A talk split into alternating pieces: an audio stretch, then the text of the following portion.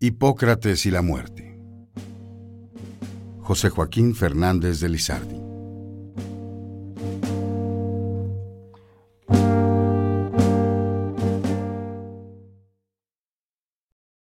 Viejo loco e insolente, que quieres prolongar eternamente de los hombres la vida en virtud de tu ciencia encarecida, ¿cómo te atreves, di, somente tecato, sin juicio ni recato, a usurpar mi dominio, pretendiendo librar del exterminio a todos los mortales, curándoles sus lacras y sus males?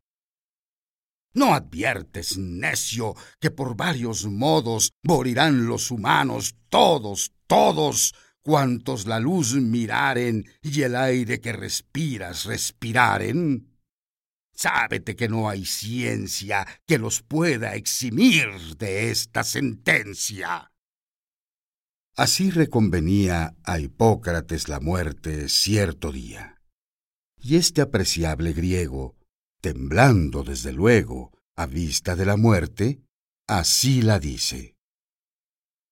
Gran señora, advierte que jamás he intentado lo que has imaginado Sé que es justo y debido que mueran todos, pues ya han nacido. Y así me es insufrible ver padecer, señora, al mísero mortal que a un tiempo ignora el mal de que adolece y el remedio oportuno, aunque apetece, tal vez lo que le daña y perjudica, con lo que más y más se mortifica. Tratando de curarle sus dolencias, apliqué mis desvelos y experiencias, mis estudios, mis años, para proporcionarles desengaños con que alivien sus males sin pretender hacerlos inmortales. Esta, señora, mi intención ha sido, y ya veréis que en nada os he ofendido. Es muy verdad que no, la muerte dijo. El estudio prolijo que por ellos has hecho, por hoy les servirá de algún provecho. Pero mil ignorantes vendrán sin duda en siglos muy distantes, que armados de sistemas y opiniones, torcerán tus renglones y harán mil barbarismos interpretando mal tus aforismos, cuyos hierros fatales de los enfermos crecerán los males, pues en vez de curarlos, me ahorrarán el trabajo de matarlos. El gozo me resalta.